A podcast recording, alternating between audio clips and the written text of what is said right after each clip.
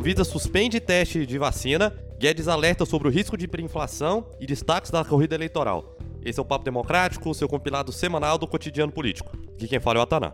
Aqui quem fala é o Carlos e eu não pensei na abertura, mas esse episódio está sendo gravado diretamente de Goiás. Alô, eleições municipais. Fala pessoal, aqui quem fala é o Pitang, mais aterrorizado que a sexta-feira 13 são os resultados das eleições municipais. Fala pessoal, aqui quem fala é o Vinícius e eu não estou preparado para servir o Exército Brasileiro.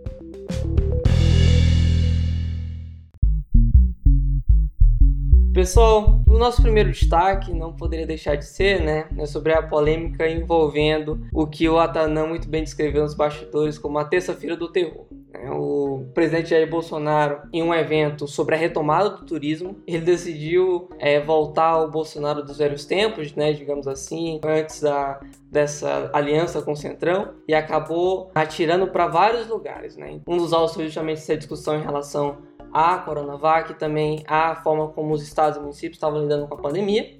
E o outro é o primeiro destaque que eu começo aqui, que é quando ele fala sobre as críticas do, do presidente eleito dos Estados Unidos, Joe Biden, sobre a política ambiental brasileira. Né? Ele falou que se houvesse sanções de barreiras comerciais, em represália à política ambiental brasileira, que ele poderia é, deixar de usar saliva para começar a usar pólvora. E aí ficou, obviamente, um receio por parte de muitos que tiveram que se alistar obrigatoriamente ao, ao Exército Brasileiro sobre a necessidade futura de ter que servir o Exército, né? Porque realmente entrar no front com os Estados Unidos não é nada fácil. Então, como o brasileiro não tem nenhuma maturidade para os impropérios do Bolsonaro, a internet ficou recheada de memes em relação a isso mas obviamente ficou uma saia justa por conta dessa fala do presidente Jair Bolsonaro.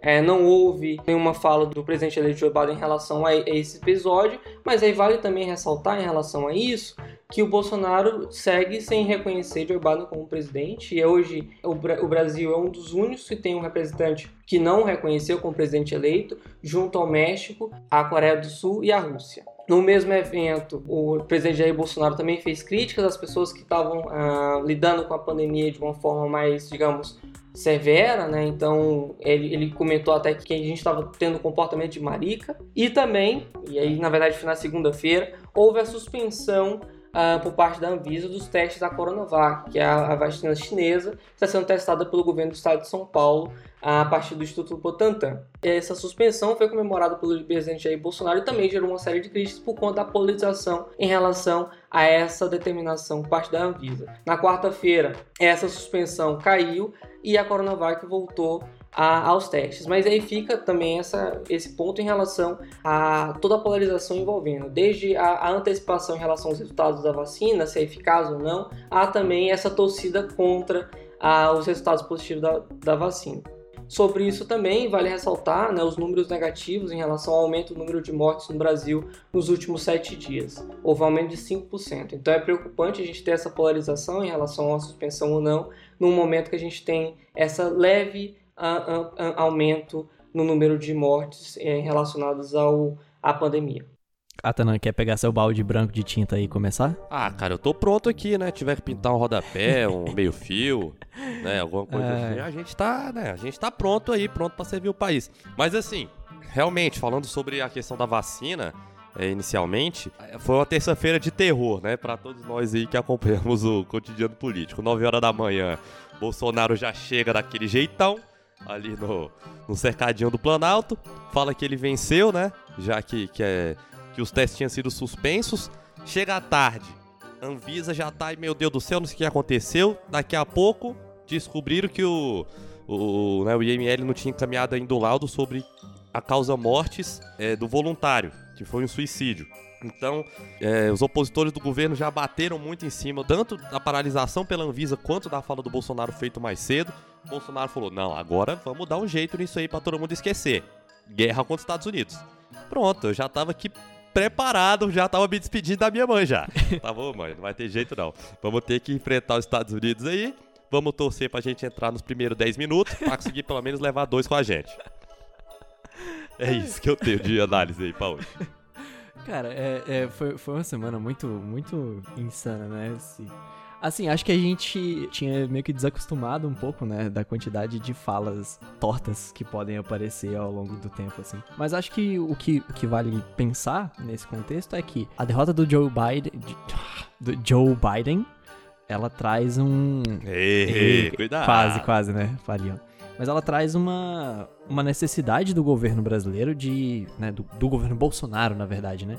De repensar como se coloca, tanto no cenário internacional como internamente, né? De ver como o seu, seu discurso fica. E assim, não é, não é automático, não é muito claro. Por exemplo, o fato do Trump perder quer realmente dizer que, que o Bolsonaro tem que diminuir o discurso e tem que partir para algo que seja mais comprando, ou ele tem que, tipo, né, double down, ele tem que aumentar a carga e a partir disso, por agora, um dos poucos representantes dessa nova direita, nova direita que entrou com um discurso muito mais de batida de frente, assim, ou ele tem que aumentar isso, sabe? Girar o volume e colocar no máximo. Isso eu acho que é uma, uma pergunta que fica e que o próprio governo não tem resposta.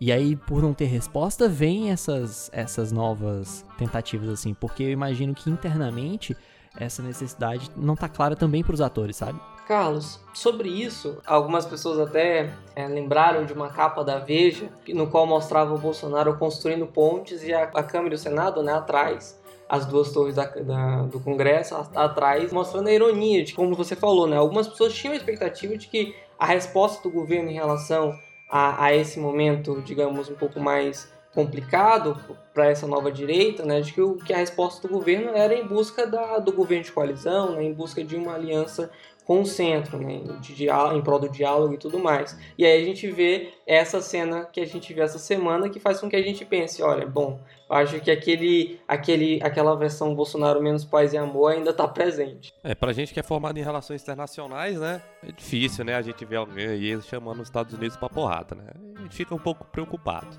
Machuca, né? né? Seja pela sanidade do nosso presidente ou, ou pela insanidade de algum norte-americano querendo uma guerra. Mas é isso aí, né? Tamo junto. Mas sobre a vacina, agora para fechar o, o, bloco do. O blocão da terça. É, o blocão da terça do terror.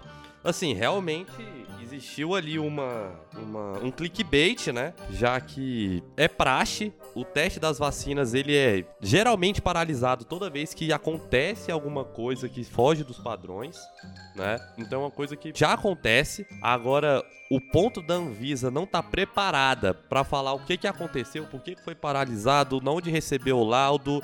Todo mundo já sabia que, que tinha sido um suicídio, menos a Anvisa. Então esse tipo de coisa aí atrapalha demais a imagem do governo, né? Você já vai ter um, uma Anvisa totalmente indicada pelo presidente Bolsonaro, o que já gera grande insatisfação de muitos dos opositores do governo. E com esses ruídos de comunicação fica realmente muito complicado, né? Infelizmente, às vezes a gente fica um pouco inclinado a acreditar que é um governo da caquistocracia, né? Difícil. Em termos de cenário político, eu particularmente creio que o presidente Jair Bolsonaro ele vai ter que transformar toda essa aproximação com o Centrão, principalmente aprendizado. A gente precisa lembrar que a postura do presidente menosprezar a pandemia e mostrar uma preocupação com a área da saúde saúde econômica do país já gerou muito desconforto, inclusive até mesmo momentos de tensão tanto contra o STF e também contra o Congresso Nacional. Já em termos internacionais, o JB brasileiro ainda não reconheceu o JB norte-americano, porém a gente teve um certo desconforto entre o vice-presidente e o presidente da República Brasileira, em que o vice-presidente já reconheceu o novo presidente estadunidense, não institucionalmente, mas, enfim, pelo clima e também pelo cenário e à frente. Já falando do Mourão, a gente teve também para ele uma semana um pouco complicada, né? Porque além do presidente Bolsonaro já tá um pouco chateado aí com a conduta sensata de Mourão. Nossa, acho muito bom quando o Mourão e quando o Mourão é tipo alguém normal, que todo mundo fala, nossa, como o Mourão é normal, uau. Só porque ele não fala um absurdo ou outro, as pessoas, meu Deus, é isso que eu quero pro Brasil. É muito engraçado. Como é, é, bom ser jornalista no, dentro do, lá no Palácio do Jaburu, né? O cara fica ali já Nossa, esperando, você fala, meu Deus, esse aqui é o cara. Mourão fala, a vacinação no Brasil vai acontecer. Na mídia, Mourão, a esperança do Brasil. Mas, falando do nosso vice-presidente, né? Acho que o, o, integrante do governo com o bom dia mais enérgico aí que a gente já teve o prazer de acompanhar. é, além de vice-presidente, ele também é presidente do Conselho Nacional da Amazônia Legal.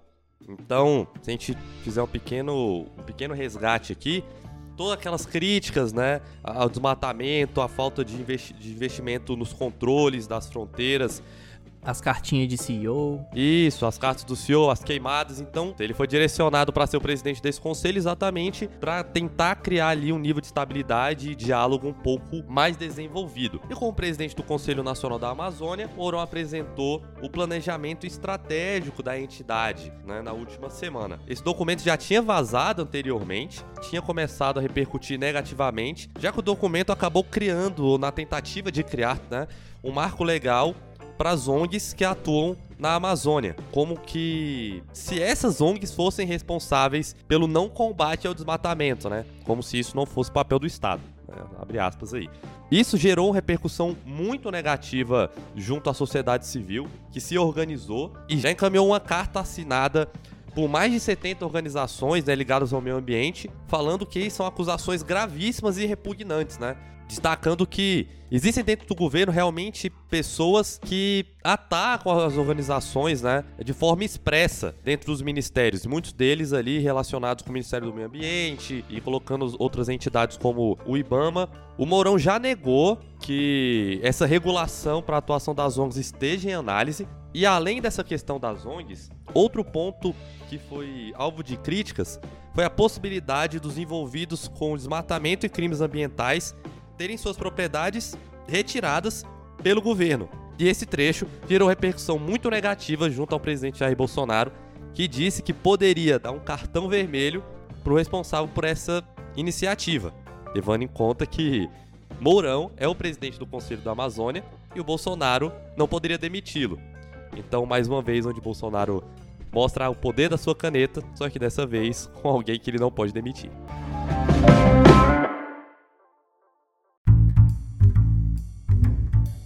Bem, pessoal, um outro destaque que a gente precisa dar para essa semana foi a série de eventos e falas também do nosso ministro da Economia, né? O Guedes participou de alguns eventos e entre as falas padrões já de defesa das reformas, de que tem que ter defesa do teto fiscal, de que o Brasil tá voltando em vez e tudo mais, a gente teve algumas falas que geraram um pouco mais de burburinho que vale ser destacadas aqui.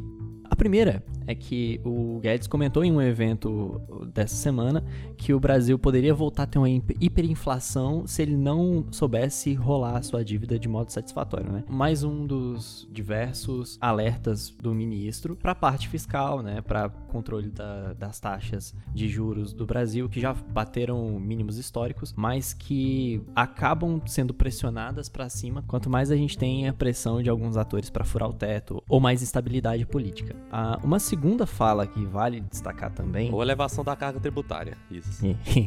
Isso. Uma outra coisa que o ministro comentou ao longo dessa semana é que, caso haja uma segunda onda de, da pandemia, haverá sim um, uma prorrogação do auxílio emergencial. É importante lembrar que o auxílio foi prorrogado até o final do ano, né, com o valor menor, e aí a fala do Guedes é uma indicação justamente para tentar pacificar essa parte e tentar dar aquela percepção ao governo de que ele vem mantendo ações que protegem a população durante esse, esse momento, né? E aí, durante os eventos, o ministro também se demonstrou levemente triste, eu diria, porque diz que não conseguiu privatizar nada nesse primeiro ano de governo e talvez nós tenhamos informações mais tristes para ele ainda, né? Porque tem uma pesquisa que rola todo mês que a gente acaba comentando aqui, né? Um barômetro Necton Vector e nessa semana ele demonstrou de novo que o Congresso não vê a privatização de nenhum item como pauta principal, pelo menos não para esse final de ano, né? O final de ano que, bem, chegou, né? Chegou depois das, das eleições. O que aparece como pautas prioritárias, pelo menos na percepção dos, dos entrevistados, né, dos líderes de, de partido, é muito provavelmente o orçamento para esse final de ano. Então, nós teremos aí um ministro levemente triste, porque essas pautas mais complicadas de privatização, que são um processo muito longo, a gente comentou sobre isso também, né, quando a gente estava falando sobre privatizar o SUS, e fique claro, a gente não é a favor de privatizar o SUS, mas né? Só pra... Galera, a gente não é a favor de privatizar o SUS. Eu só deixar isso de claro. Muito claro. Editorial do Papo Democrático, não querendo privatizar o SUS. É, mas aí, uh, dos parlamentares entrevistados, 80,8% acredita que o orçamento ainda pode ser aprovado em 2020 e 83% acredita que a reforma tributária pode ser aprovada no primeiro semestre de 2021. É, olha, vou relembrar aqui a fala do governador de Goiás, que num evento cantou a pedra de que a reforma só passaria a tramitar de novo no primeiro semestre de 2021. Ali. Sabe muito. Logo depois do carnaval, ali mais ou menos. Então, fica aí, né, esse alerta para que a gente veja. Mas acho que esses são os pontos que a gente pode comentar nesse bloco, pessoal. Carlos, é, tem um comentário que esse ponto da hiperinflação é muito sensível para o brasileiro, né? Porque foi algo que nos afetou no, no regime militar e que acabou também dando continuidade no nosso processo de redemocratização, né? Então a Constituinte surgiu em um momento a qual a gente estava é, inundado pela inflação. Então, assim, querendo ou não, ele acabou é, ativando a memória afetiva, né? O que é muito complexo. Então, falar de hiperinflação aqui no país, é, no Brasil, é um negócio sensível demais. E na mesma semana ele ainda traz essa questão do auxílio emergencial, né? Da possibilidade de prorrogação em caso de segunda onda. E que, inclusive, o, o presidente da Câmara, Rodrigo Maia, comentou, basicamente, né? Dizendo que ele não trabalha com cenário futuro, de que não não está no radar, pelo menos do ponto de vista dele quanto presidente da Câmara, no, na, possível, possibilidade de prorrogação.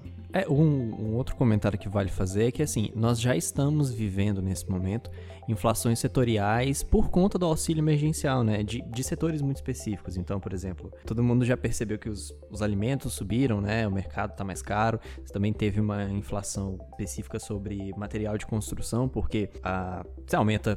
Cara, a gente está jogando dinheiro de helicóptero, né? E a gente precisava jogar dinheiro de helicóptero. É, isso era necessário. É, só que isso faz com que você está aumentando o poder de compra das pessoas e automaticamente os, os itens que estão sendo mais buscados aumentam o preço também. Sabe o que é louco, Carlos? É que. Ah, diga aí. É que das coisas que o, que o Guedes andou falando, das coisas que, que ele propõe, talvez seja a prorrogação do auxílio emergencial seja o, o, o mais factível que a gente tem assim, no horizonte de curto prazo né, em relação às reformas, em relação também às, às possibilidades de, de, privatização. Talvez seja a única proposta que ele encampou no nos últimos tempos né, que possa ocorrer, isso em caso de, de segunda onda, né, que é algo que a gente não está torcendo. É, assim, eu não diria que ele encampa a proposta, sabe? Eu diria que não tem como. Perceber o que vai rolar. Não, é, não tem como não fazer se chegar realmente uma nova onda de. de... Aliás, o ponto é, não é nem pela segunda onda, é mais se a gente tiver uma segunda onda de lockdown. Porque no fim das contas, o que justifica a diminuição do auxílio emergencial ao longo dos meses são os indicadores de que a economia está voltando. Cara, o setor de varejo, pelo menos pelos dados do Ministério da Economia, voltou a ter lucro esse mês, sabe? Não parece que a gente que tá saindo de um. tá no meio de uma pandemia ainda. Então, assim, nesse contexto, justifica diminuir. O ponto é que se a economia começar a afundar de novo, você tem que garantir a sobrevivência da sua população. É, já que a gente entrou nesse assunto, acho que vale pontuar aqui, eu acompanhei o evento da Confederação Nacional da Agricultura, né, onde o, o, presidente do Instituto Fiscal Independente do Senado destacou que os grandes desafios são dois, né? O primeiro é a parte de previsibilidade porque como o orçamento não foi aprovado, não se sabe ainda o que vai acontecer, né, pro ano que vem, então isso é uma coisa que dificulta um pouco em termos de, de, de planejamento. E também o fato do Estado ter que encontrar o meio termo, né, entre garantir a atração econômica no pós-crise e mesmo assim manter o assistencialismo para uma parcela significativa da população. Esse é o grande desafio. Agora, se ele vai conseguir fazer isso é, é, realmente ainda uma incerteza. Mas uma prorrogação do auxílio emergencial em 600 reais, em termos de déficit, é muito complicado, né? E o que falaram, assim, e que eu gostei muito da frase, foi que o Brasil entrou numa guerra igual ao exército brasileiro, né? Com pouca munição e sem colete. Enquanto os outros países tinham possibilidade de contrair dívida, tinham um déficit muito baixo, ou tinham economias muito mais estáveis que a nossa, que permitiam que o governo pudesse sim, pô, ah, vou garantir salário de tanto, de tanto por mais tempo, ou garantir políticas melhores. No Brasil, a gente antes da pandemia já tinha um sistema, a gente já tinha um cenário fiscal complicado. Então a pandemia já veio com os dois pés no peito e aí fica realmente difícil.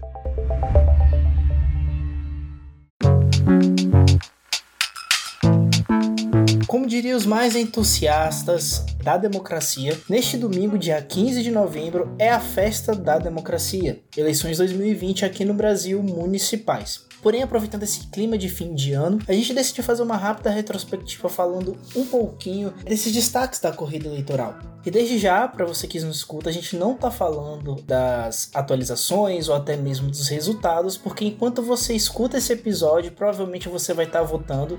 E aí, para situar no tempo e espaço, a gente está gravando esse episódio no sábado. E aí a gente precisa lembrar que as eleições em um primeiro momento era uma incógnita, não sabíamos se íamos ter ou não. E até o momento em que foi decidido que nós teríamos as eleições agora no final do ano, e principalmente o início das convenções partidárias, onde os partidos apresentam seus concorrentes, tivemos alguns episódios como a não participação por meio de declaração do Twitter do presidente Jair Bolsonaro nas eleições deste ano.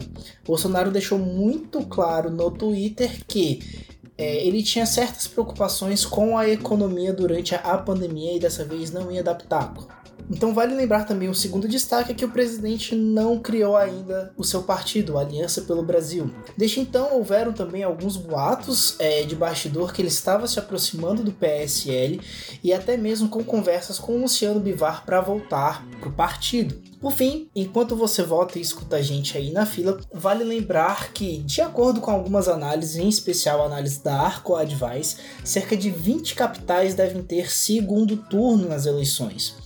A gente lembra que durante os episódios do Papo, a gente fez alguns giros eleitorais e das capitais que vocês escolheram, a gente sempre via um certa, uma certa briga, não só para quem estava no primeiro colocado, mas também quem estava nas três próximas colocações, uma vez que em determinadas capitais como Palmas em Tocantins, Porto Velho, Fortaleza e até mesmo São Paulo e Rio de Janeiro, a gente via quase que um empate técnico entre o segundo e terceiro colocado, o que vai dar um certo clima de conto voto a voto nesse primeiro turno. Vale lembrar que também ainda estamos em pandemia e a pandemia também acabou afetando algumas campanhas. Podemos lembrar alguns casos muito mais graves em relação à campanha de Goiânia, por exemplo, onde os principais nomes para estar no segundo turno, que é o Maguito Vilela, acabou sendo acometido pela Covid-19 e foi hospitalizado de maneira grave, lembrando que ele foi entubado e transferido para São Paulo. E aí também houve alguns cenários em que certos candidatos e até vice-candidatos tiveram que acabar se isolando durante as campanhas devido ao acometimento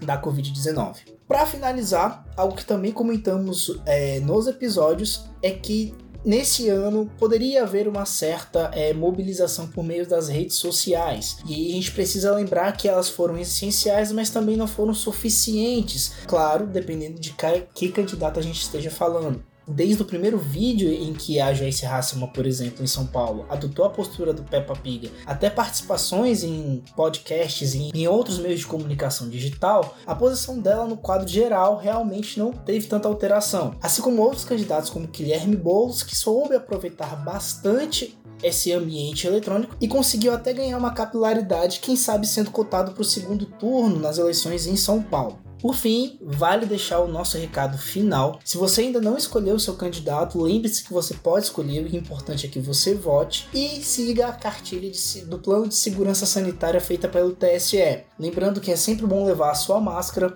com a retirada da biometria obrigatória é importante que você leve uma caneta esferográfica de tinta azul ou preta para uso individual e registro ali na hora que você for votar. Não esqueça os seus documentos e, se possível, também leve uma colinha para você não esquecer os números dos seus candidatos. Tá, você falou muito sobre também essa relação entre pandemia do coronavírus as eleições, e eu acho que vale uma menção especial ao trabalho do Tribunal Superior Eleitoral em garantir que as condições elas sejam minimamente adequadas para que as eleições ocorram. Eu acho que esse esforço, além de ser louvável, teve efetividade pelo menos até o momento a qual a gente está gravando, assim, tendo em vista alguns resultados que já foram expostos em relação ao número de a diminuição do número de fake news disseminadas nas redes sociais e também né, o engajamento em relação às pessoas que vão estar lá como mesários e, e uma série de outras atividades é, de divulgação de boas práticas eleitorais né, que eles fizeram e que de alguma forma ajudam né, para que o eleitor consiga de fato fazer a sua, a sua ação política em termos eleitorais. Eu acho que também vale fazer um balanço sobre outros, pontos que você trouxe, né, em relação, por exemplo, à atuação dos, dos candidatos nas redes sociais E aí eu até colocaria um, incluiria um outro comentário, né, que é justamente em relação ao tempo de TV, que pelo menos em São Paulo, que é onde eu resido, foi determinante para um dos candidatos. Eu falo assim, até o momento que a gente está gravando, né, que é o caso do Bruno Covas, que nas primeiras, nas primeiras pesquisas de intenção de voto estava em segundo lugar e hoje ele já aparece em primeiro. Dado esse cenário, talvez ele já esteja encaminhado para o segundo turno. Então isso mostra que de alguma forma o tempo de TV que ele conseguiu, por conta de todas as coligações feitas pelo partido dele, fizeram com que ele tivesse maior exposição. Um outro ponto é em relação ao número de carreatas, em especial no Nordeste, né? Eu acompanho também as eleições lá e é visível assim quanto que isso de alguma forma é um dos espaços de engajamento dos políticos lá e que em tempos de pandemia é complicado. Um último comentário, né, de que a possibilidade de haver segundo turno em várias capitais, como o Pitanga muito bem mencionou, pode também viabilizar o calendário de votações no Congresso, tendo em vista que até o momento né, muitos parlamentares estão envolvidos nas eleições municipais. Né? Em caso de segundo turno, esse envolvimento pode se intensificar ou se manter, o que inviabiliza algumas votações.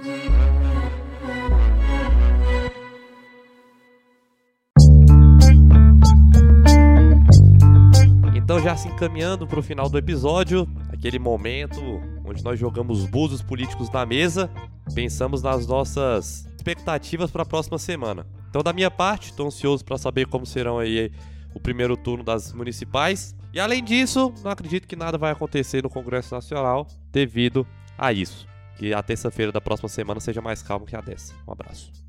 É, pessoal, do meu lado, eu quero, na verdade, ver se as eleições municipais vão marcar a retomada de pautas que tinham sido travadas por conta das eleições. Você tem aí aqueles debates da, das PECs, né, do renda cidadã, tudo isso que foi jogado para debaixo do tapete porque as eleições estavam próximas.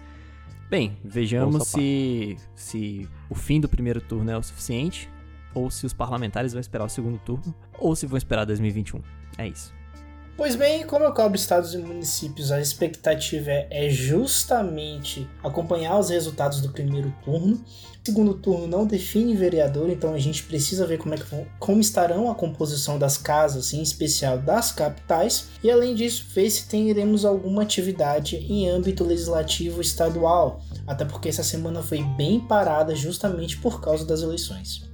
E o meu radar dessa semana está em torno do reconhecimento da vitória de Joe Biden por parte do presidente brasileiro Jair Bolsonaro. Né? Como eu comentei no início, o presidente ainda não reconheceu a vitória do, do presidente eleito dos Estados Unidos, então eu estou na expectativa de que isso aconteça na próxima semana.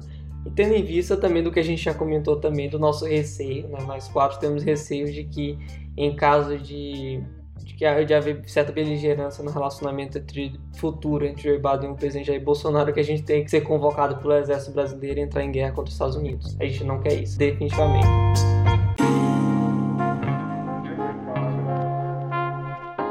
Então é isso aí, galera. Finalizando aqui o episódio dessa semana. Então convido todo mundo a divulgar esse episódio, mandar para seus contatinhos, amigos, familiares e opositores do seu candidato. Vá votar se você não foi ainda no primeiro turno, vá no segundo. E queria agradecer aqui a nossa coordenadora de comunicação, Beatriz Queiroz, também a nossa designer, Bruno Schiavocello, e acompanhe a gente nas redes sociais. Ao longo da semana a gente sempre publica conteúdos especiais no nosso Instagram e no nosso Twitter. É isso aí, até semana que vem. Muito obrigado por ter ouvido a gente. Um abraço.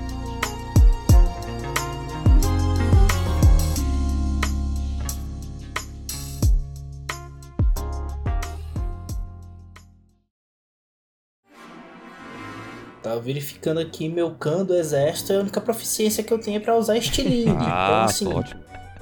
É... Ó, assim, se serve de consolo, eu tive que ir no VGP duas vezes fazer o exame, o exame do peladão aí. Meca, a pior parte, pô, é que se tiver guerra, o podcast acaba. é, a gente vai ter que ir pro exército. A gente vai ter que gravar o podcast do front, Moleque, olha que diferenciado. Vamos fazer. A gente Não compra é? umas, umas GoPro.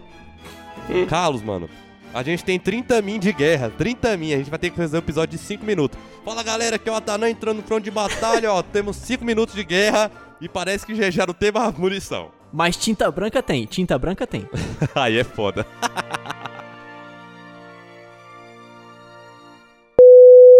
Olha a bola estourada, amigo. Olha, Guedes! Estatais 1, um. Privatizações, zero.